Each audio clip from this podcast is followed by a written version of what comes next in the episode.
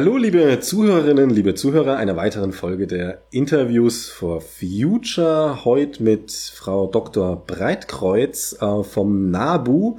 Der Aufhänger dieses Gesprächs ist jetzt schon ein bisschen älter. Wir haben uns schon vor einiger Zeit verabredet. Da kam dann äh, ein bisschen was dazwischen, wie es halt manchmal eben so ist.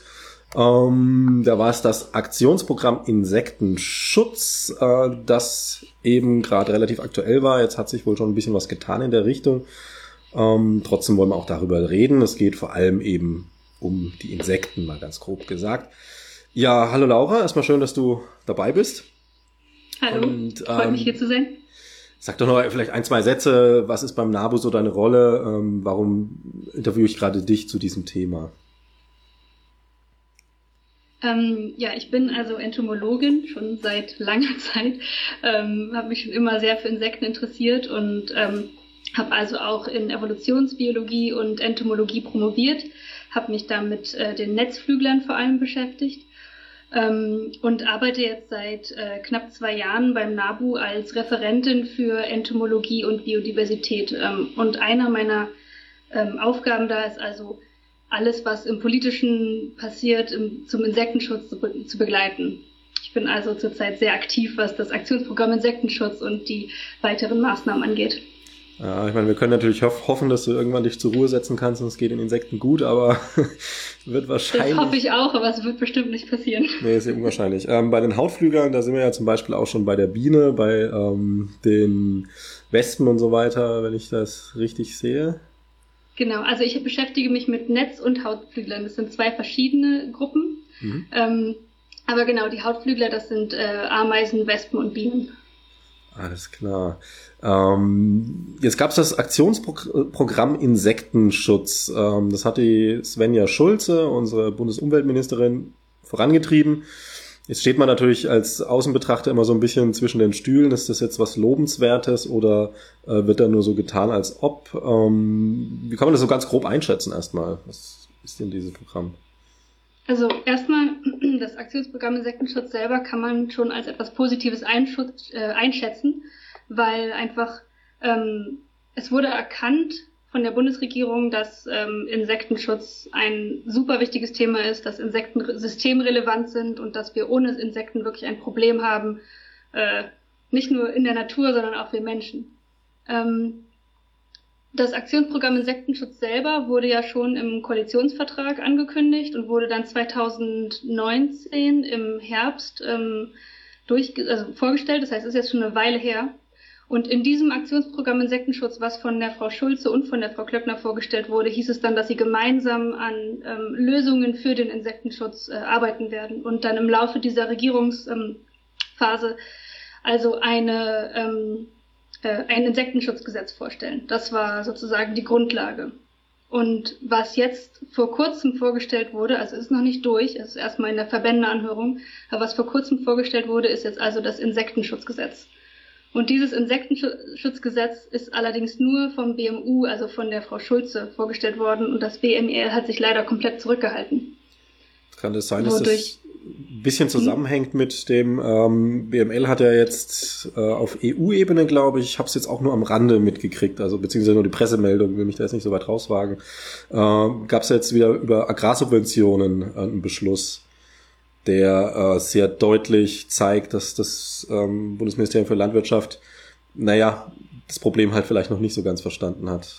Kann das ja, durch, durchaus. Das ist ähm, also im Grunde hat, es hat beides miteinander zu tun, aber auch wieder nicht. Also ich glaube, beides wäre passiert, wenn das andere nicht da gewesen wäre. Also die, das BMEL hätte so oder so dieses Insektenschutzgesetz blockiert und ähm, bei der GAP hätte wahrscheinlich auch, äh, die GAP wäre auch nicht verändert worden, auch wenn das Insektenschutzgesetz jetzt durchgekommen wäre schon. Oder wenn es noch nicht da gewesen wäre. Ähm, es ist allerdings, um nochmal auf die Frage zurückzukommen, ähm, an sich ist so ein Aktionsprogramm Insektenschutz wirklich super. Wir brauchen das. Ähm, wir hätten das schon vor zehn Jahren gebraucht, ähm, weil wir jetzt halt wirklich in einem in einer Phase sind, wo der Insekten, äh, das Insektensterben selber schon sehr sehr weit vorangeschritten ist und das haben wir ja auch in verschiedensten Studien jetzt schon gesehen.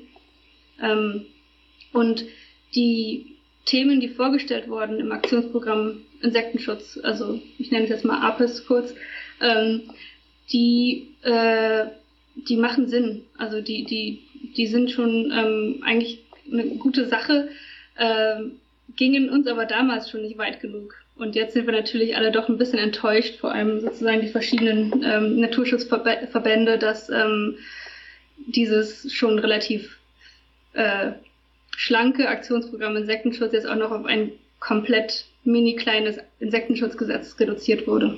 Also dieses Aktionsprogramm Insektenschutz wurde quasi so ein bisschen hergenommen und dann wurden noch Teile weggeschnitten und das ist jetzt das äh, Insektenschutzgesetz geworden.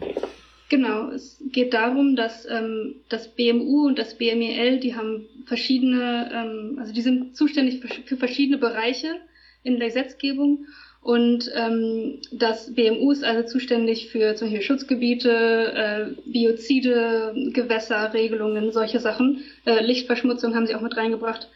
Ähm, aber die Sachen, die wirklich wichtig waren, die halt auf der Fläche, also in der Landwirtschaft vor allem, ähm, den Insektenschutz voranbringen könnten, wie zum Beispiel ähm, Pflanzenschutzmittelreduktion ähm, oder Strukturvielfalt in der Agrarlandschaft. Das ist alles, liegt alles ähm, beim BMEL. Und dadurch, dass die sich jetzt nicht an dem Insektenschutzgesetz beteiligt haben, ähm, werden da natürlich keine Regelungen kommen erstmal.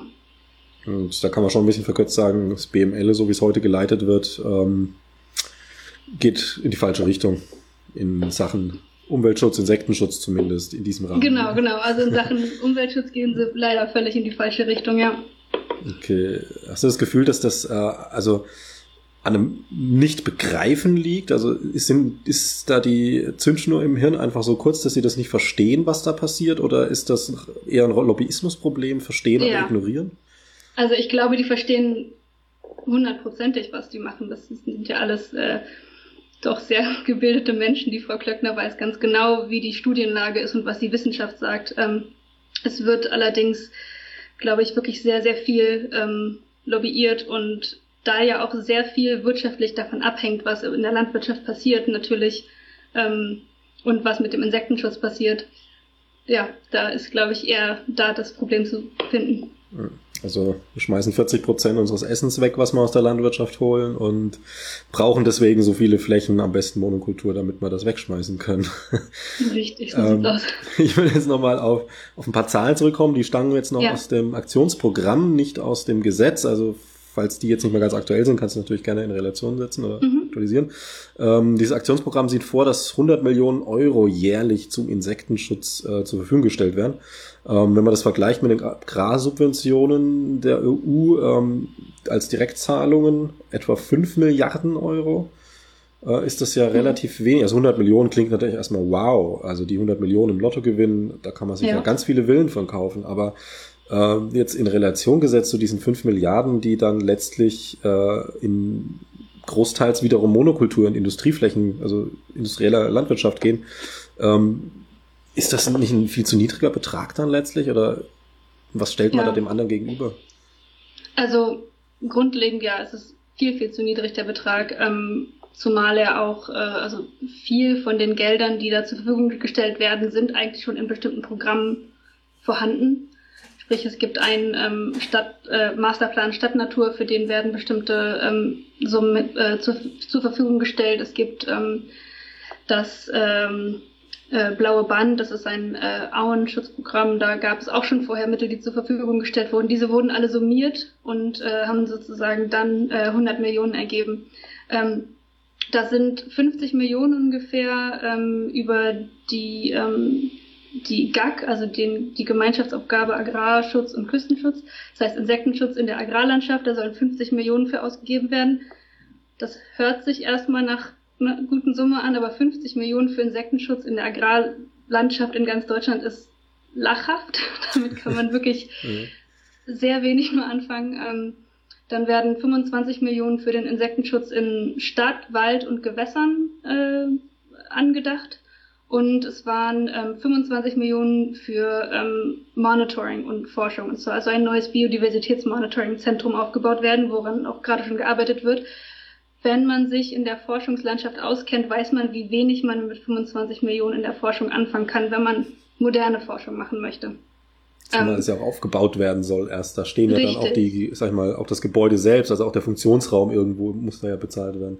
Genau, und ähm, das ist also, ja, es hört sich alles erstmal nett an und es ist schön, dass überhaupt erkannt wurde, dass Geld für Insekten ähm, da sein muss. Aber das Problem ist halt, dass Insektenschutz nicht, es ist nicht so wie, ah, jetzt haben wir eine bestimmte sozusagen Fledermausart, die geschützt werden muss und da kann man ganz besonders das machen und dann hilft es, sondern Insektenschutz heißt wirklich einfach Naturschutz, weil man kann nicht äh, einfach sagen, ja, wir, wir werden jetzt dieses eine Biotop retten und dann geht's allen Insekten gut, sondern wir müssen einfach sozusagen die Natur wieder wieder zurück wiederherstellen, um Insekten als Ganzes zu schützen und das kann man nicht mit 100 Millionen machen. Das ist einfach leider nicht genug. Na gut, abgesehen vom Geld äh, braucht es ja dafür auch eine gewisse gewisse Haltung und die sehe ich halt in vielen politischen Entscheidungen halt gar nicht. Also ja. das ähm, ist ganz interessant. Also diese 100 Millionen quasi sind dann noch nicht mal 100 Millionen, die neu dazukommen, sondern das äh, führt mich jetzt zu der Sache mit dem Glyphosatverbot, ähm, was ja. da ja auch drin steckt. Ne? Da wird ja dann relativ groß, ich sage jetzt mal ganz kurz großmäulig behauptet, dass man ja jetzt äh, Glyphosat verbietet. Ähm, allerdings äh, läuft die Zulassung eh aus, und zwar auf EU-Ebene. Das heißt, das, was man da verbietet, dürfte man eh nicht mehr benutzen. Also ein geschenktes Verbot oder ist es jetzt zu, zu kurz gesagt?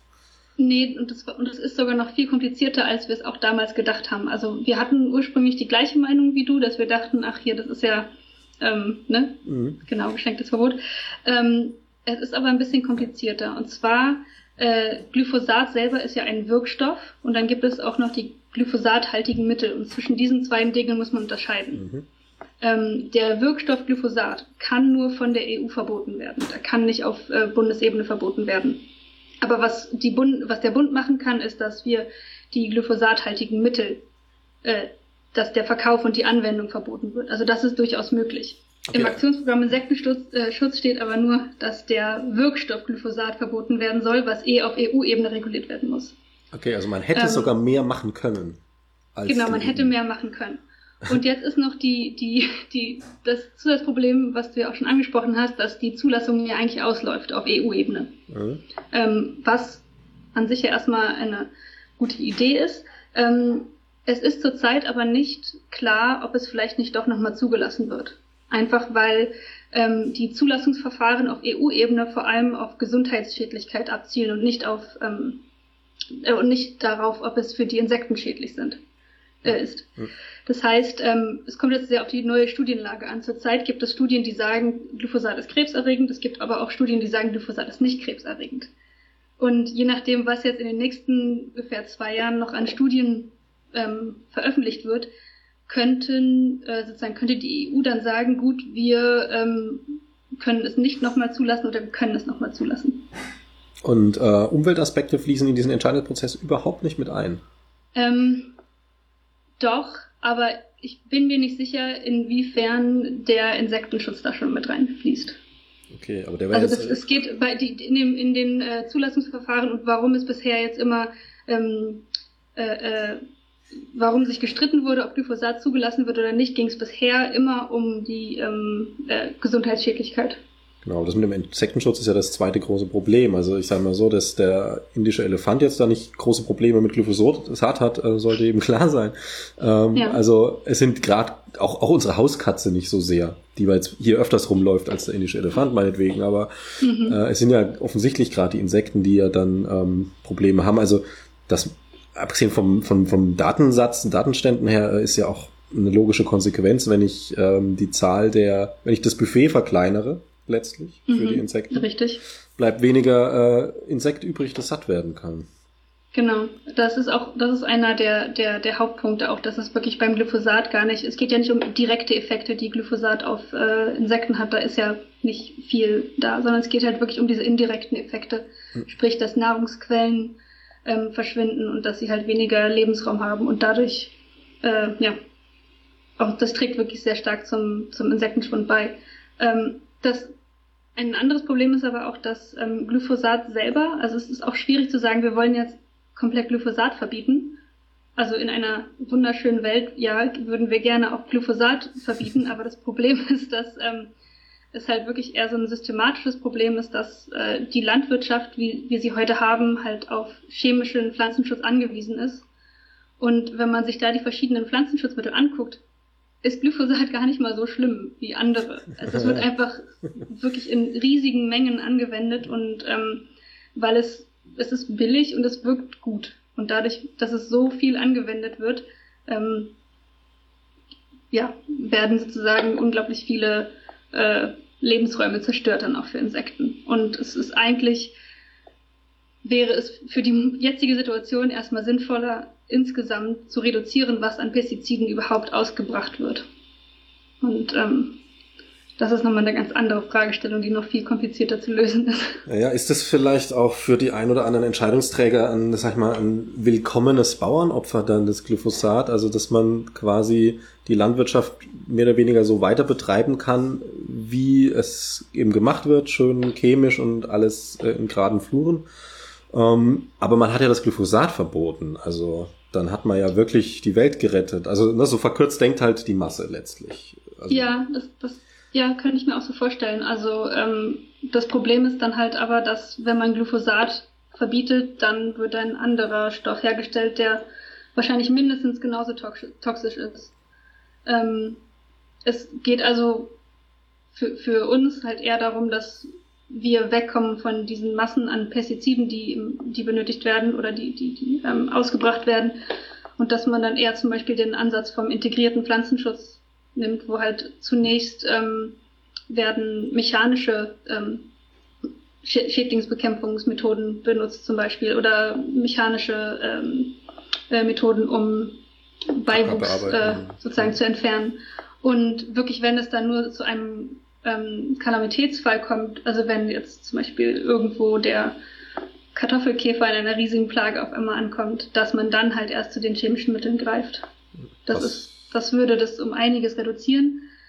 Aber eine ganze Lösung ist natürlich auch nicht. Es geht immer mehr so zur Zeit um ja, Kompromisse, wie wir mit der sozusagen in dem derzeitigen System ähm, ja, die Chemie auf, dem, auf den Feldern und in der Landschaft reduzieren können. Wäre da ähm, jetzt nicht eine Möglichkeit gewesen, also die du jetzt natürlich selber nicht direkt umsetzen könntest, da wäre jetzt wieder die Frau Kleckner gefragt und solche Leute, ähm, aber grundsätzlich mal um so zu fürs Verständnis, dass man eben von diesen fünf Milliarden Direktzahlungen einfach ähm, nicht mehr, das geht ja nur auf Fläche, soweit ich das weiß. Also wie viel Fläche ich habe, so viel bekomme ja. ich. Und dabei ist es völlig Wurst, ob ich da, sage ich mal, neben Glyphosat und anderen Pestiziden auch noch mein Spülwasser drauf kipp. Ähm, Hauptsache ist eine Landwirtschaftsfläche, dass man das einfach umkehrt und sagt, okay, dass die Direktzahlungen dann einfach ähm, die Förderung wirklich konkret äh, in ökologische äh, Flächen gehen das wäre doch auch von der Umsetzung, stelle ich mir das jetzt nicht so kompliziert vor letztlich. Also klar. Genau. Das, das stellen wir uns auch jetzt nicht so kompliziert vor und das fordern die Umweltverbände, das fordert die Wissenschaft. Das ist relativ klar, dass es viel bringen würde und sogar der ähm, Europäische Rechnungshof selber fordert es. Aber wie man jetzt gerade gesehen hat, ähm, ist jetzt ja bei der GAP ein, ähm, ein Kompromiss aufgetaucht, wo jetzt der zurzeit so aussieht, als würde sich erstmal nichts ändern ähm, wenn nicht noch in den nächsten Tagen ein paar Abgeordnete dafür stimmen, dass, also sozusagen dagegen stimmen, ähm, wenn noch ein Wunder geschieht. Aber ich, äh, ja, das sieht zurzeit nicht so aus, als ähm, würde das so passieren. Das verstehen wir auch nicht, warum. Ja, vielleicht mal mit den Lobbyisten sprechen und ja. sich deren Geldkeller anschauen, dann ist das vielleicht verständlicher.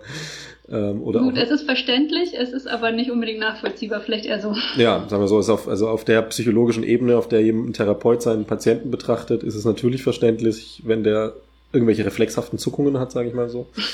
ähm, aber man muss es nicht gutheißen und nachvollziehen. Der Präsident des Deutschen Bauernverbandes, Joachim Ruckwied, der kritisiert das Programm der Bundesregierung und fordert mehr, wohlgemerkt wohl mehr auf die Wirtschaftlichkeit der Agrarbetriebe zu achten. Jetzt haben wir eine Wirtschaftlichkeit, die schon 40 Prozent mehr produziert, als wir brauchen. Ähm, soll man vielleicht ab sofort irgendwie mit jedem gekauften Apfel noch einen wegschmeißen? Dann sind wir bei 50 Prozent. Ähm, also, wenn man sowas hört, wie ist denn da interessanterweise, du bist ja vom NABU jetzt ja auch durchaus auch einem Fachgebiet, Fachbereich, Entomologie und so weiter. Ne? Also du bist ja jetzt nicht nur jemand, ja. der hobbymäßig in der Freizeit mal ein bisschen Klimaschutz macht, ne? sondern das ist ja ein äh, Fachgebiet, wo du tief drin steckst. Wenn du solche Aussagen hörst von jemandem, der Einfluss hat, äh, wie der Präsident des Bauernverbands. Gibt es da irgendwie, hast du da direkt Zahlen oder irgendwas, Argumente, die. Ähm, nee, Zahlen habe ich leider nicht. Ähm, es ist, es das ist ja eines unserer Probleme, dass wir halt wirklich, ähm, wir brauchen erstmal eine Erfassung von sozusagen Landwirtschaft und was wie gemacht wird, was auf der Fläche ausgebracht wird, bevor wir erst diese Aussagen treffen können. Aber was der Herr äh, Ruckwied sagt und was sozusagen viele Landwirtinnen Sorgen macht. Also ich, ich verstehe deren Sorgen. Es ist wirklich, das ist ja ein riesiges Problem für die, ähm, weil ähm, 50 Prozent der Fläche in Deutschland ist nun mal ähm, Agrarlandschaft und mhm. ähm, dadurch ist halt ein Großteil der der Verantwortung auch bei den Landwirtinnen, was ähm, ja das das das das da verstehe ich absolut, dass es denen Sorgen macht und da dürfen sie auch nicht alleine gelassen werden. Und zurzeit werden sie aber alleine gelassen ähm, von dem ähm, unter anderem Bundeslandwirtschaftsministerium, weil halt gerade diese ähm, Systemkrise vom Biodiversitätsverlust sich ja auch ganz stark auf Landwirtschaft auswirkt. Vielleicht nicht morgen, aber spätestens in fünf bis zehn Jahren. Mhm. Ähm, und vielen, vielen Landwirtinnen die ex sozusagen Existenz, ähm, ja, es gefährdet die Existenz. Ähm, und ich denke, es ist, wird oft so dargestellt, dass Naturschutzverbände ähm, und Bauernverbände immer so komplett von anderen Seiten kommen, aber das ist gar nicht so stark so. Also wir setzen uns ja auch wirklich sehr dafür ein, dass ähm, Landwirtinnen finanziell unterstützt werden, dass sie eine Beratung bekommen, ähm, wir versuchen, ich glaube, wir haben ein ähnliches Ziel, und zwar, dass wir eine Landwirtschaft schaffen, die für die einzelnen Betriebe, und zwar vor allem für kleinere Betriebe, nachhaltig ist und wirklich auch machbar ist. Ähm, und dass sich das finanziell lohnt. Das Problem ist aber wieder, dass wir halt in einem System sind, wo es extrem schwierig ist, dahin zu kommen. Und überall müssen Abstriche gemacht werden. Und das ist halt unter anderem auch, ja, bei den Landwirtinnen selber, aber auch bei den Konsumenten. Also ein Problem ist natürlich, dass wir halt wirklich in einem System zurzeit leben von der sozusagen Produktion und Landwirtschaft, das, das ist im Grunde ein, ein Nachkriegssystem. Ne? Also es geht darum, viel und immer mehr zu produzieren auf ähm, sozusagen auf eine ähm, schnelle Art und Weise. Ähm, und gleichzeitig ähm, sind die Qualitätsansprüche der, der Konsumentinnen halt sehr hoch und wie man das kombinieren kann und gleichzeitig kleinen Betrieben erlauben kann, sozusagen wirtschaftlich zu sein und dann auch noch nachhaltig ihre Produkte zu produzieren. Das ist im Grunde zurzeit einfach nicht möglich. Deswegen brauchen wir ja gerade diese Zahlungen aus der GAP zum von der GAP zum Beispiel. Also klar, letztlich der Konsument hätte gern am liebsten ganz billig äh, das Allerbeste. Ja. Und das funktioniert halt letztlich nur mit Auspressen der Produzenten bis zu einem gewissen Punkt. Ähm, ich fand das interessant ja. äh, mit der Nachkriegswirtschaft, weil das, das, das kombiniert sich mit einem Gedanken, den ich auch ganz relevant finde, denn würde ich jetzt mal da einhaken, ob du da auch sowas siehst, weil, oder wir da sind, weil Nachkriegswirtschaft hat natürlich ähm, sehr spezielle Voraussetzungen. Also einerseits, es gab einen großen Mangel also nicht nur ja. an, an, an Essen, sondern auch an Arbeitskräften, an, ähm, an gesunder, ähm, gesunden Betrieben, wo jetzt äh, nicht irgendwie in die Lagerhütte eine Granate eingeschlagen ist, letztlich so. Also ähm, mhm. das war ja, kann man, kann man krassen Mangel. Und dieser, diese Vehemenz, ähm, diesen Mangel zu bekämpfen, also quasi wieder, wieder auf einen Status zu kommen, wo man sagt, hey, ich kann gut leben, äh, ist relativ bekannt, äh, geschlossen, verbunden mit der Vehemenz, ähm, das alles vergessen und ungeschehen zu machen, was damals passiert ist. Also, dass wir mhm. aus der Armut und, und der zerstörten Land kommen, versuchen, eine Wirtschaft aufzubauen, macht ja Sinn. Dass wir aber so einen Wahn darin entwickeln, ähm, der dann, der dann so ein Überangebot erzeugt und trotzdem nicht aufhören können, weil es, wir müssen immer weiter weg von gestern. Ähm, kleines Beispiel, wir hatten im Jahr 2000 30 Prozent geringeres Bruttoinlandsprodukt als heute. Würden wir heute den Leuten sagen, 2021 ist das Bruttoinlandsprodukt 30 Prozent geringer als dieses Jahr, die würden sich ja alle in Frankfurt aus den hohen, hohen Türmen schmeißen vor Schreck.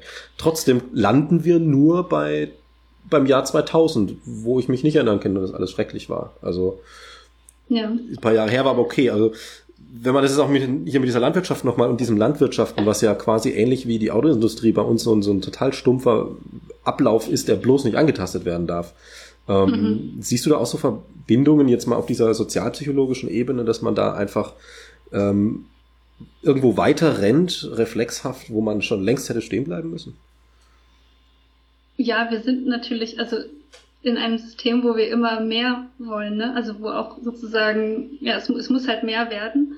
Und ähm, gleichzeitig, äh, also wenn ich jetzt mal sage, ein, ein, ein Konsument möchte gerne einen Apfel haben, der ist perfekt. Und den möchte er gerne für sehr, sehr wenig Geld haben.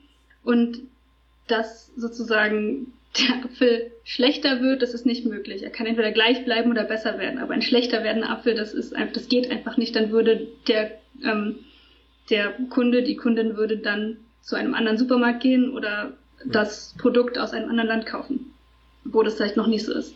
Das heißt, wir müssen einfach einen Schritt zurück machen, habe ich das Gefühl, was halt sehr, sehr schwierig ist, weil die Frage ist natürlich, wer macht den ersten Schritt zurück? Das ist ein, ein absoluter Nachteil für diese Person dann. Ja, ja klar. Ähm, und äh, ja, müssen einfach umdenken. Und das, wie du schon sagst, ist sehr schwierig und das ist auch ein sozial das Problem. Ich sag mal, auf die Gefahr hin, dass wir hier völlig vom Thema abkommen. ähm, äh, ist das denn wirklich ein, ein, Schritt zurück, wenn, wenn man, ähm, um mal bei der Ernährung zu bleiben, wieder an den Punkt kommt, wo ich nicht das Aufblitzen eines Hungergefühls direkt wieder Totschlag mit irgendwas reinschieben, sondern wo ich mich auch mit meinem körperlichen Prozess ein bisschen, ein bisschen auseinandersetze und ähm, tatsächlich auch wieder auf die Idee komme, dass ich, sag ich mal, eine Apfel auch mal durch Geschmack und durch Riechen ähm, in seiner Qualität bestimmen kann, als durch äh, Logo und äh, schönes buntes Bild drauf auf, der, auf dem Ding. Ne? Also man kommt ja letztlich zu, zu sich selbst näher zurück. Also ähm,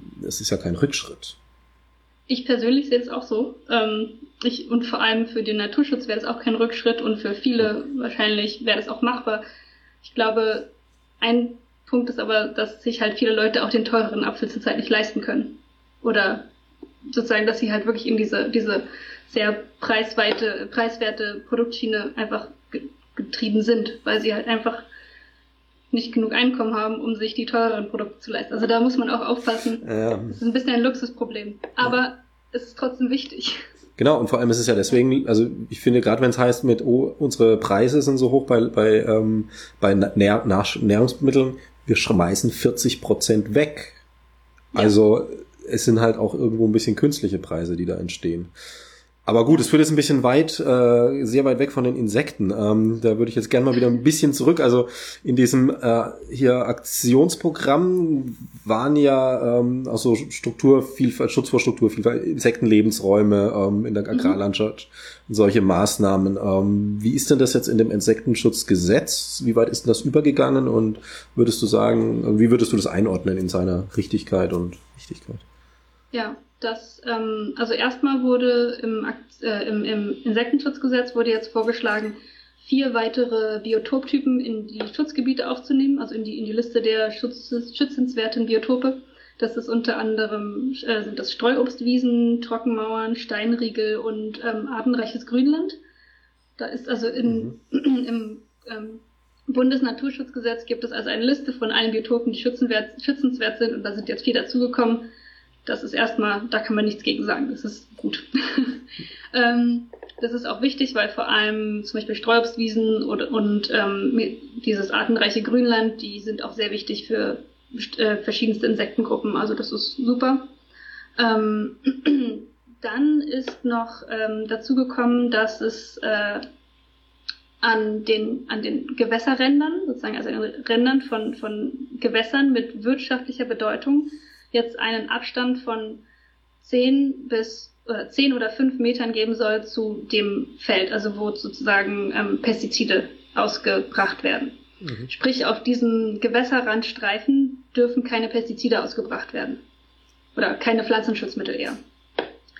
Das heißt, ähm, natürlich um die Gewässer rum kriegen wir ein bisschen mehr Strukturvielfalt, weil dann, wenn wir, jetzt nehmen wir mal Glyphosat als Beispiel, wenn dann um, bei 10 Metern um die Gewässer herum nicht mehr gespritzt wird, können sich da natürlich wieder natürlichere ähm, Pflanzen ansiedeln und dementsprechend auch wieder die Insektenpopulation. Also das ist schon mal ein guter Schritt. Okay, äh, würde ich gerade mal einhaken, sind da 10 mhm. Meter tatsächlich eine relevante Zahl? Also wenn ich mich jetzt, sag ich mal, fünf Meter entfernt von einem Nichtraucher hinsetze und eine Zigarette rauche, es gibt ja Wind und solche Geschichten, gerade in der, unter, unter der freien Himmel. Das ist richtig. Also es gibt ein bisschen Abdrift, aber mit modernen Ausbringmethoden werden die Pestizide zumindest versucht, relativ nah am Boden auszubringen, mhm. so dass es ähm, zumindest in vielen Regionen schon etwas helfen kann. Ähm, 10 Meter ist äh, in einer Studie ähm, wurde gefunden, dass wirklich ab 10 Metern äh, Pflanzenschutzmittel auch wirklich ähm, um einiges geringer in dem Gewässer dann ankommen, wenn man einen, äh, einen Gewässerrandstreifen von 10 Metern hat. Also ab 10 Metern. Fünf, äh, genau, ab 10 Metern. Äh, bei 5 Metern ist es noch nicht ganz so äh, gut. Ähm, in, dem Aktion, in dem Insektenschutzgesetz steht zurzeit drin, dass es entweder 10 Meter unbegrünt oder 5 Meter dauerhaft begrünt ist. Der, ähm, sozusagen der Gewässerrandstreifen. Das ja, ist okay, aber wirklich ab 10 Metern find, äh, hat die Wissenschaft gefunden, dass es halt wirklich erst ähm, wirklich äh, hilfreich ist. Mhm. Sprich, wir haben dann auch gefordert, dass es eigentlich nicht diese Ausnahmeregelung geben sollte, sondern dass es immer 10 Meter sein müssten. Und ja, bei 10 Metern kann man schon einiges filtern, sozusagen. Okay. Ähm, und dann kommt auch wirklich sehr viel weniger an Nährstoffen wenn es dann auch auf die Dünge, ähm, auf die Düngung übertragen wird, würde um einiges weniger Nährstoffen und dann ähm, natürlich weniger Schadstoffe durch die Pflanzenschutzmittel, das äh, Ausbringungsverbot, ähm, im Gewässer ankommen. Und das ist für Insekten natürlich total wichtig, weil erstens gibt es sehr, sehr viele Insekten, die ähm, im Wasser leben oder brüten. Also brüten ist vielleicht das falsche Wort, ähm, deren Larven im, im, im ja. Wasser sind. Und ähm, also aquatische Insekten, es gibt sehr viele semi-aquatische Insekten, die sozusagen entweder das Larvenstadion im Wasser haben und äh, oder am Wasserrand leben. Und es gibt natürlich auch wirklich sehr, sehr viele Insekten, ähm, die direkt in diesem Gewässerrandstreifen selber ähm, leben. Also Libelle wäre jetzt zum Beispiel so ein Insekt, ne? was dann ganz konkret ähm, sowohl Wasser wie auch Land bewohnt. Genau. Und genau, es gibt auch viele Wasserkäfer, die halt wirklich sehr wichtig auch für die Ökosysteme mhm. sind, zum Beispiel, ja. Also die vielen kleinen Dinge, die man jetzt nicht so auf dem Schirm hat, weil sie bei der Sendung mit der Maus nicht so oft auftauchen. ähm, ja, es gibt aber noch ähm, mhm. sozusagen wegen Strukturvielfalt eine Sache, die im APIS äh, stand und jetzt nicht im Insektenschutzgesetz ist, weil es halt auch wieder unter die ähm, äh, Kontrolle vom BMEL fällt. Und zwar, das ist dieser sogenannte Refugialflächenansatz, den Sie im Aktionsprogramm äh, vorgeschlagen hatten, sprich, dass ähm, wenn Pestizide in einer bestimmten Fläche ausgebracht werden, dass sich dann also sozusagen ein, eine Ausgleichsfläche gibt, wo ähm, diese Fläche naturbelassen sein sollte. Mhm. Ähm, da weiß ich nicht mehr genau, was der Prozentsatz war, aber wir fordern normalerweise auch über die äh, Farm-to-Fork-Strategie ähm, 10% mindestens. Also bei 100 Hektar, ähm, 10 Hektar Ausgleichsfläche. Genau, genau. Das ist dann dieses Space for Nature. Vielleicht hast du davon schon mal gehört. Äh, muss ich jetzt ehrlich sagen, nein, aber ähm, das ist ein Ansatz für die nächste Recherche, definitiv. Ja. Genau, und ähm. der ist jetzt leider nicht mit drin im äh, Insektenschutzgesetz, weil es halt nicht äh, vom Landwirtschaftsministerium mitgetragen wurde. Also man kann ja schon sagen, dass das Landwirtschaftsministerium quasi alles rausgeplockt hat, was es rausplocken konnte. Jetzt etwas flapsig formuliert. Das, oder Klingt jetzt gerade. Nein, das ist leider, so. nicht, ist, nicht, ist leider nicht so einfach, weil mhm. ähm, das Gesetz, was jetzt da ist, ist halt wirklich einfach nur vom BMU. Das heißt, das, äh, das BMEL hat nichts rausblockiert, sondern es hat erst gar nichts reingebracht. Okay. Aber aus einer gemeinsamen Projekt, was das ja vorher war, ne, als Aktionsprogramm, genau. haben sie quasi alle Finger rausgezogen und ähm, genau das, das Ziel, so wie ich es verstanden habe, ursprünglich im Aktionsprogramm war, dass das BMU ihr Gesetz macht und dass das BMEL ihr Gesetz macht. Dass mhm. es sozusagen zwei Insektenschutzgesetze gibt, eins für ähm, sozusagen Umweltministerium und eins vom ähm, Landwirtschaftsministerium und leider ist halt nur das eine jetzt rausgekommen und das andere habe ich noch nicht gehört, dass es zumindest in Bearbeitung ist. Ja, da geht meine schreckliche Skepsis ähm, dem BML gegenüber schon wieder an. Äh, wäre es theoretisch möglich, dass so ein Gesetz vom BML, das letztlich äh, 50 Prozent der Fläche Deutschlands betrifft, das ist also nicht irgendein Pappenspiel, sondern das ist eine ganze Masse, dass damit dann auch ähm, wieder Insektenschutz aus dem ähm, BMU ausgebremst werden kann letztlich. Also der Klöckner traue ich sowas zu. Jetzt mal so gesagt und dem Ministerium. Ich weiß nicht, ob das rechtlich ja. auch möglich ist dann. Also klar, die, die können das natürlich bremsen. Das muss ja erstmal, das Gesetz geht zurzeit noch durch die Ressortabstimmung und muss noch durch das Kabinett und das, also das ist ja ein sehr, sehr langer Prozess, bis mhm. so ein Kabinett, äh, bis so ein Gesetz dann wirklich ähm, auch Gesetz ist. Äh, und es ist noch nicht durch. Also es kann immer noch passieren, dass sie dann irgendwie im Dezember sagen, ja, es gibt doch kein Insektenschutzgesetz. Okay, wie kann man denn da Einfluss nehmen? Also wenn jetzt irgendeine Zuhörerin, irgendein Zuhörer sitzt hier mit hochrotem Kopf und denkt sich, das kann ja wohl nicht wahr sein, ähm, ich habe jetzt gerade Corona-Pause, habe Zeit, wie auch immer wie, wie könnte man da noch Einfluss nehmen auf den Prozess? Seid ihr da der richtige Ansprechpartner und kanalisiert das oder einfach den Hörer in die Hand nehmen, E-Mail schreiben an Abgeordnete?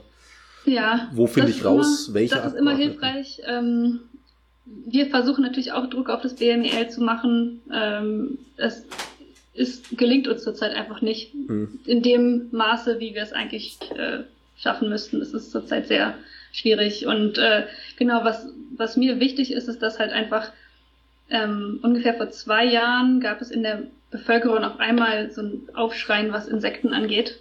Und das ebbt gerade so ein bisschen wieder ab.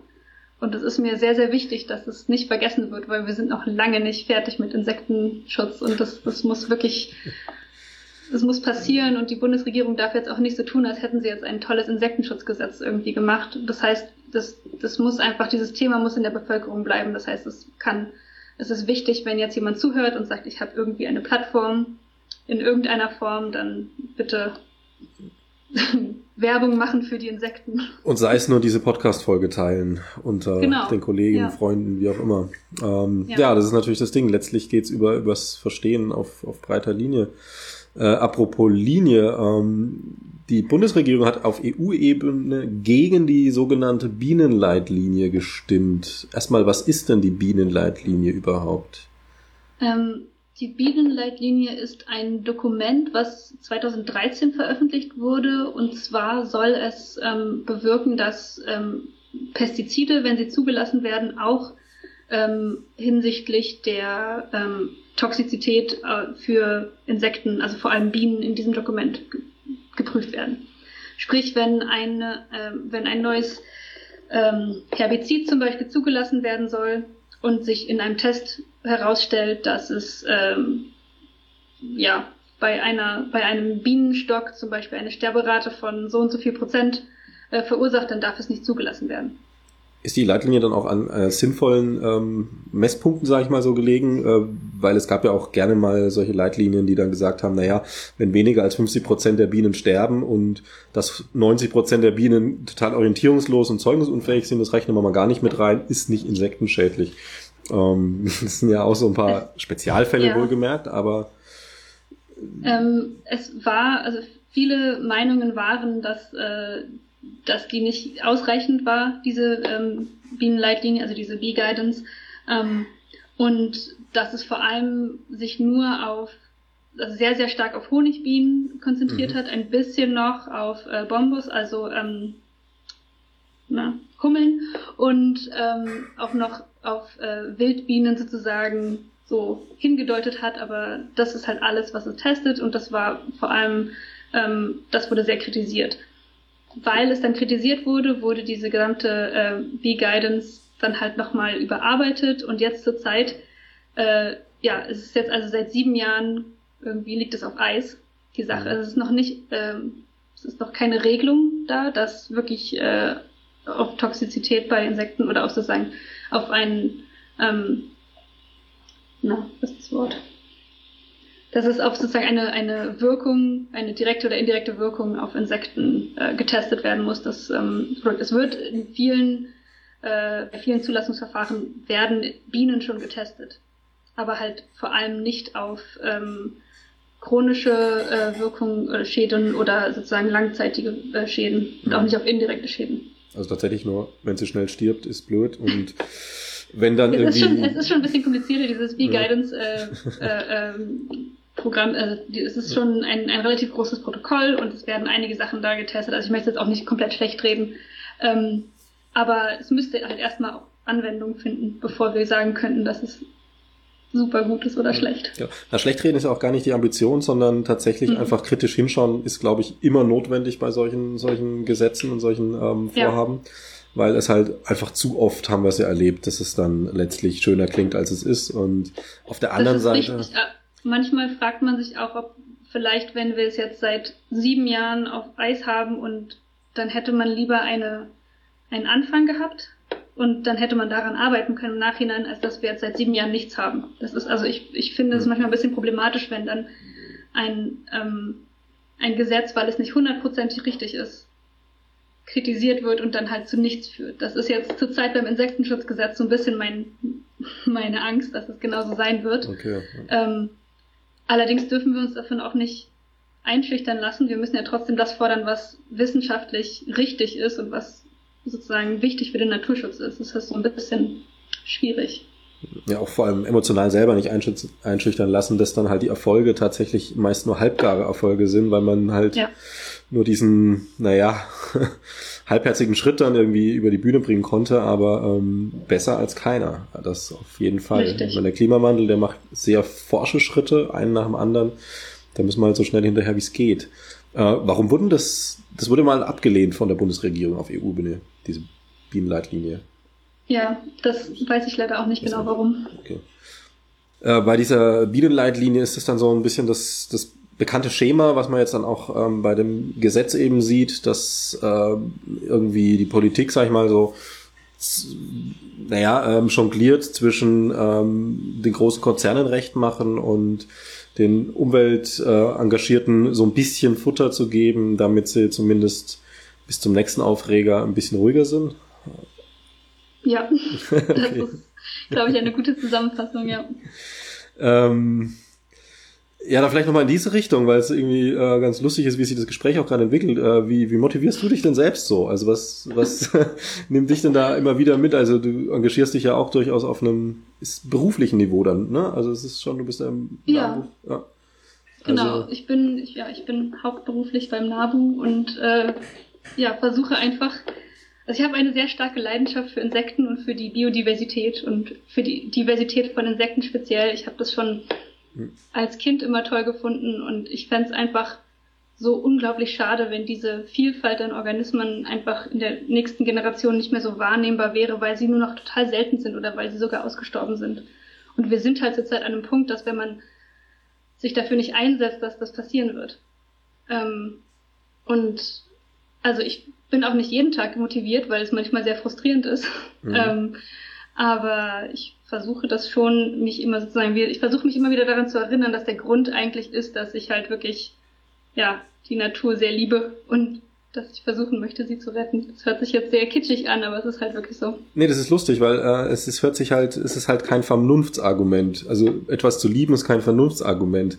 Ähm, ja. Und ich glaube, das, ja, aber jetzt zum Beispiel sich einen Partner zu suchen, ist auch kein Vernunftsargument. Oder sich vielleicht eine Stadt zu suchen, man sagt, da möchte ich wohnen. Oder vielleicht, ich sehe, du hast, ist zwar jetzt sehr, sehr ähm, im ähm, unscharfen Bereich des Bildes, aber du hast da hinten was an der Wand hängen, ein Bild hängen.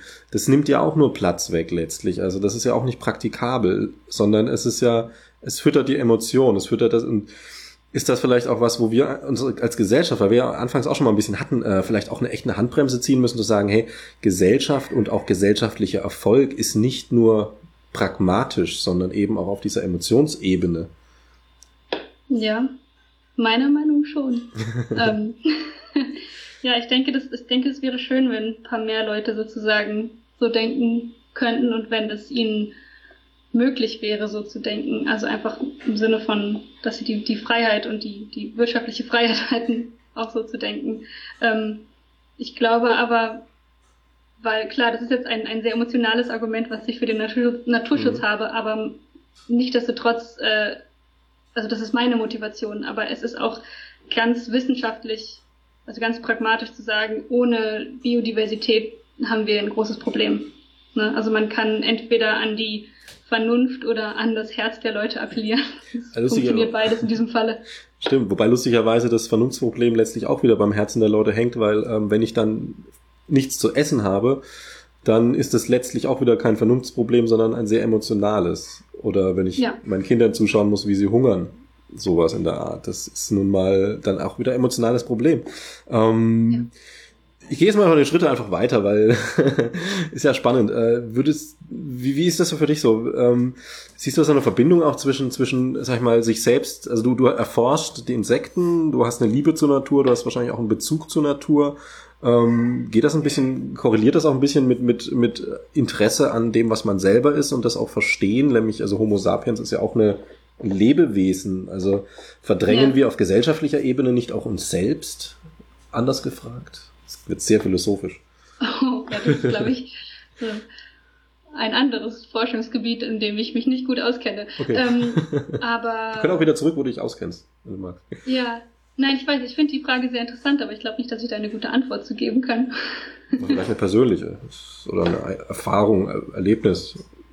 Ich weiß nicht. Ich, für mich jetzt, also sozusagen, ich selber habe niemals angefangen, Bio zu studieren, weil ich den Menschen interessant fand. Bei mir war das immer, es hat immer mit dem Insekt angefangen. Mhm. Und was das Insekt dann, also erstmal morphologisch, wie es aussieht, wie sie alle, und dann sozusagen, wie sie alle miteinander verwandt sind, dann irgendwann, wie die Insekten dann auch in das System der Erde reinpassen und jetzt, wie sie sich sozusagen auch auf unser System, auf die Menschen auswirken. Das ist so ein bisschen der, der Weg. Also durchaus auch diese Faszination an dem komplexen äh, Zusammenhang, komplexen Strukturen, ja. die, also nehmen wir jetzt mal einen Ameisenbau, ist schon eine komplexe Struktur. Wenn der aber jetzt noch irgendwo im Wald steht, wird es komplexer und wenn die dann noch irgendwie mit anderen zusammenhängen, die jetzt keine Ameisen aus ihrem Bau sind, wird es natürlich hochkomplex. Ähm, mhm.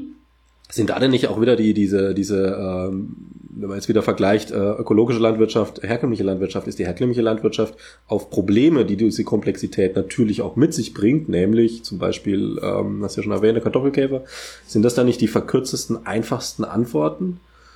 Wohingegen Satz die ökologische Landschaft eben komplizierter ist, weil man komplizierter reindenken muss, also sich mehr mit der Sache beschäftigen? Klar, man muss, man muss viel mehr sozusagen Sachverstand haben, wie das Ökosystem miteinander zusammenhängt und wie man es so nutzen kann, dass es trotzdem wirtschaftlich und äh, naturschutzfachlich richtig ist. Das ist sehr, sehr viel komplexer als einfach, ähm, also konventionelle Landwirtschaft ist halt auch relativ ohne Natur möglich. Der, ne, man kann mit, mit Chemie den Boden äh, aufwerten, man kann mit Pflanzenschutzmitteln ähm, gegen Schädlinge und gegen anderen Beiwuchs, ähm, die kann man stoppen. Das kann man in der ökologischen Landwirtschaft schwieriger. Da muss man versuchen, andere ähm, Nützlinge anzulocken und mit anderen Methoden halt ja, Landwirtschaft zu betreiben. Es ist um einiges schwieriger, aber es ist meiner Meinung nach äh, ja unabdingbar, dass man die Landwirtschaft immer mehr auf so ein komplexes System umstellt, weil je komplexer das System ist, desto resilienter ist es natürlich auch, wenn ein Teil wegfällt. Also bei einem, bei einem leicht, bei einem einfachen System, wenn es ein Problem gibt, dann ist es sehr, sehr schneller ein systematisches Problem als in einem sehr komplexen, komplexen System. Genau. Ähm, ist das vielleicht, also wie wird denn da mit den Bauern kommuniziert, jetzt aus Sicht des Bauernverbands, aus Sicht des ähm, Bundesministeriums Landwirtschaft, vielleicht auch aus eurer Sicht vom NABU und so weiter? Ähm, derjenige, der die, die äh, Insektenschutzmittel oder sagen wir die einfachen Hämmer verkauft, äh, wird wahrscheinlich einfache Lösungen anbieten wollen. Und ähm, du stehst jetzt mhm. zum Beispiel da und musst äh, erstmal erklären, welche Grundlagen zum Beispiel, damit man dann die Lösung anbieten kann. Ist es ein kommunikatives auch wirklich ein Hindernis? ja, das? klar. Also viel ist ja auch ähm, in, in dem Studium, den äh, das äh, viele Landwirtinnen haben, werden diese Grundlagen ja durchaus schon erklärt. Also das, das, mhm. die, das gibt ja ähm, Kurse, die da auch belegt werden. Äh, diese ähm, Biodiversität ähm, zum Beispiel und diese Zusammenhänge jetzt mal verkürzt gesagt. Und das sind verpflichtende Kurse oder sind das dann die? Das, das weiß ich nicht. Ich glaube, das ist sicherlich auch unterschiedlich in verschiedenen ähm, Hochschulen. Das ist aber, ähm, also man, man kann schon mal von einem sozusagen Grundverständnis ausgehen und dann gibt es natürlich viele Landwirtinnen, die auch sehr ähm, selber darauf erpicht sind, mehr zu erfahren und mit denen ist es natürlich ein bisschen einfacher zu reden, als mit denen, die ähm, sehr auf Wirtschaftlichkeit, vielleicht gezwungenermaßen, ne, ja. auch ähm, erpicht sind. Und ja, eine richtig gute Lösung haben wir noch nicht gefunden. Wir, wir versuchen uns sozusagen langsam über verschiedene Projekte ähm, anzunähern, Beratung anzubieten. Ähm, ja, wie die Bundesregierung das macht, weiß ich leider nicht. also auch nicht mal mitbekommen. Äh, Gut, nee, noch nicht richtig, ne. Könnte der Ministerin ihre Reden analysieren? Äh, Gut, ja. Da würde ich aber von abraten, da kriegt man Kopfschmerzen. Mhm. also auch sachlich konkrete Kopfschmerzen, auch argumentatorische Durchaus. Kopfschmerzen wohlgemerkt, was also das Schlimmste ja. ist. Äh, jetzt nochmal zum Ende nochmal zurück zu dem ähm, Insektenschutzgesetz. Also das ist jetzt äh, mhm. in Mache quasi, also das Gesetz steht, muss noch beschlossen werden. Ähm, oder werden da auch, sind da auch noch Einflussmöglichkeiten jetzt im Gesetzestext? Passiert das gerade noch? Genau, die Einflussmöglichkeiten, die sind jetzt gerade, also die Deadline war jetzt gerade vor glaub, knapp zwei Wochen. Mhm. Ähm, da haben wir dann auch als NABU eine Stellungnahme abgegeben und haben halt ähm, im Grunde genommen mitgeteilt, was an dem Gesetz gut ist und wo wir gerne noch Veränderungs, äh, Veränderungen sehen würden. Ähm, inwieweit es jetzt Einfluss hat auf das Gesetz, weiß ich nicht. Ähm, das haben aber sozusagen im Rahmen der Verbändebeteiligung haben sich da natürlich sehr, sehr viele verschiedene äh, Verbände beteiligt und ähm, ich denke, einige Punkte werden vielleicht nicht zu ignorieren sein von, von Regierungsseite. Ähm, genau, und dann wird es nochmal angepasst jetzt ähm, und dann geht es irgendwann ins Kabinett und wird verabschiedet und dann ist es hoffentlich ein Gesetz. Das hoffen, mit möglichst viel Inhalt noch. Ja, und die Frage ist halt auch wirklich, ob es noch in dieser Legislatur Legislaturperiode überhaupt funktioniert. Also eigentlich ist das Ziel wohl ursprünglich gewesen, es noch dieses Jahr zu verabschieden. Okay, ähm, ist da Corona jetzt auch ein ganz konkreter Faktor, den du siehst? Also jetzt mit Lockdown ähm, und allem, was gerade so droht. Ähm, das, das also im, im Laufe des Jahres jetzt kam es mir nicht so vor, als hätte es das bisher groß beeinflusst. Wenn es das jetzt tun sollte, dann vielleicht aus Gründen, die ich bisher noch nicht vorhersehen kann. Okay, na gut, komm, aber ist jetzt erstmal. Ähm, ja, das heißt, letztlich ist jetzt noch die Zeit, ähm, da irgendwie Druck zu machen, irgendwie Öffentlichkeit zu machen, letztlich in jeglicher Möglichkeit, ja, Form. Genau, man, man, kann, man kann auf jeden Fall Druck machen, dass das BMEL nicht weiterhin Punkte blockiert, die schon im Gesetz drinstehen, die sie wieder raushaben möchten. Mhm. Das ist sehr wichtig und man kann, ein, man kann Druck machen, dass es äh, einfach ganz grundlegend wichtig ist, dass dieses Gesetz durchkommt weil das ja noch nicht mal klar ist. Naja, gut, klar. Also, dass das Gesetz und wenn, das, wenn von der Öffentlichkeit der Druck kommt, dass es ein Gesetz ist, was wichtig ist und was von der Bevölkerung unterstützt und gefördert wird, äh, gefordert wird, dann ist es natürlich äh, um einiges peinlicher, wenn es dann nichts wird. Genau. Ja. Das heißt also, sowohl jetzt ist das Gesetz durchkommt, jetzt bei den äh, einzelnen Punkten, gibt es da irgendwas, was du vielleicht herausheben würdest wollen noch so zum Ende? Oder sagst, dieser Punkt wäre besonders wirkungsvoll also der wichtigste Punkt für mich eigentlich, also alle sind nett, aber der wichtigste Punkt wirklich ist das äh, mit den Gewässerrandstreifen. Weil das ist wirklich der einzige äh, Handlungspunkt in diesem Gesetz, wo wirklich auf der Fläche was passiert, wo Pestizid, Pestizide reduziert werden. Mhm.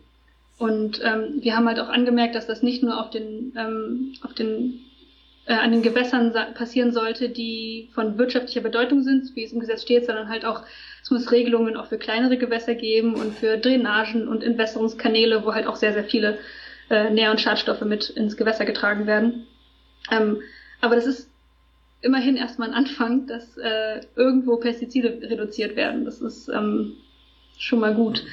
Und dieser Teil äh, ist natürlich auch ein, dieser Handlungspunkt ist einer, der von vielen, ähm, also von den Bauernverbänden auch als sehr kritisch gesehen wird, weil er natürlich von einigen Landwirtinnen eine Fläche wegnehmen kann, wird, weil sie eine größere, ähm, weil sie größere äh, Gewässerrandstreifen machen müssten. Ähm, Aber führt das jetzt dann auch nicht, ist da nicht wieder die Gefahr, dass das dann zu noch mehr Landraub führt? Also dass man quasi ähm, das dann wieder wettmacht, indem man sich dann noch das kleine Stückchen Waldfläche da dazu kauft und das wieder platt macht? Also um das auszugleichen, also wie der Markt regelt halt, ne? Ja, das, das weiß ich nicht genau. Das ist, ähm, das ist natürlich möglich, hm. aber ja. Wird man sehen. Wir Letztlich. schauen, genau. Aber ja. das ist auf jeden Fall erstmal wichtig für unsere Gewässer vor allem. Okay, also vor allem ein Aufruf an Zuhörerinnen und Zuhörer, ähm, macht euren Abgeordneten Druck. Geht auch, ja. geht auch gerne zu denen, die da schon vernetzt sind. NABU zum Beispiel gibt es ja viele. Ja. Ähm, genau. Wahrscheinlich hier und da auch noch die eine oder andere Unterschriftenaktion. Kompakt. immer wieder Petitionen, Petitionen so, genau. Bienen retten und so weiter und so fort. Ähm, genau. Ansonsten kann man sich auch äh, im, im eigenen Kaufverhalten ein bisschen anpassen. Auch das. Das ist sehr wichtig. Mehr lokal, bio, äh, saisonale Produkte kaufen, weniger Fleisch. ähm, genau. Vielleicht. Zu Hause eine, eine, Wildblumenwiese aussehen. Es gibt viele Kleinigkeiten, die man auch schon selber machen kann, ja. Hm. Genau. Schottergarten äh, besser weglassen. Genau. Schottergarten weglassen und vor allem sich einfach wirklich für Insekten interessieren und zu sehen, wie unglaublich interessant und toll die sind, weil je mehr wir sie verstehen und je mehr die Bevölkerung weiß, was es eigentlich für tolle Tiere sind, desto mehr hoffe ich mir, dass wir sie vielleicht in der Zukunft auch schützen können. Genau, weil damit hast du am Anfang von dem Interview schon meine letzte Frage geraubt, die ich sehr oft stelle, äh, nämlich wie kam es eigentlich dazu, dass du dich so für diese Tiere interessierst? Äh, bei dir sind es jetzt die Insekten, bei manch anderen waren es die Korallen, äh, was was auch immer, ne? Und ähm, ja. letztlich war immer die Antwort die, die ich total ähm, süß finde, ohne sie zu verniedlichen, sondern süß in einem super hochwertigen Sinne. Ähm, nämlich, dass das einfach schon, schon, also dass man einfach diese Faszination, die man als Kind gehabt hatte, quasi, diese, also die kindliche Faszination da zu sitzen und schauen, wie viele Käfer laufen denn hier noch vorbei? Oder genau. ähm, warum ist denn der jetzt ganz anders und was macht der? Oder was schwimmt hier in diesem Ozean und so weiter und so fort. Also, ja. ähm, wo wir auch wieder die Brücke geschlagen haben, die Liebe zur Sache ist wichtig, denn nur dafür setzt man sich dann auch ein. Und genau eine belebte, gesunde Natur ist, würde ich jetzt persönlich sagen, wenn du das anders siehst, unterbrich mich gerne, aber es würde mich jetzt wundern, ist, glaube ich, auch einfach liebenswert und schätzenswert und erhaltenswert. Sehe ich ganz genauso. Ja, Laura, dann danke ich dir für dieses ähm, fluffige Interview, auch wenn das Thema mal wieder eher dramatischer Natur war, aber das ist in dem Podcast ja irgendwie immer, weil es um Klimawandel und äh, Umweltschutz, Artensterben geht. Ja. Ich hoffe, die Zuhörerinnen und Zuhörer haben ein bisschen was mitgenommen und folgen auch dem Aufruf, ähm, jetzt noch möglichst viel Alarm zu machen und dieses Gesetz möglichst ja. potent durchzubringen. Falls genau, du noch ja. einen Abschlusssatz hast, irgendwas, wo du abschließend sagen willst, das ist dir noch wichtig? Nein, ich, äh, ich danke dir auf jeden Fall, dass ich hier bei dem Podcast mitmachen durfte und äh, freue mich sehr, dass Insekten vielleicht ein bisschen mehr weiter in die Öffentlichkeit rücken. Ja, gerne. Danke ich dir für die äh, bereitwillige Auskunft.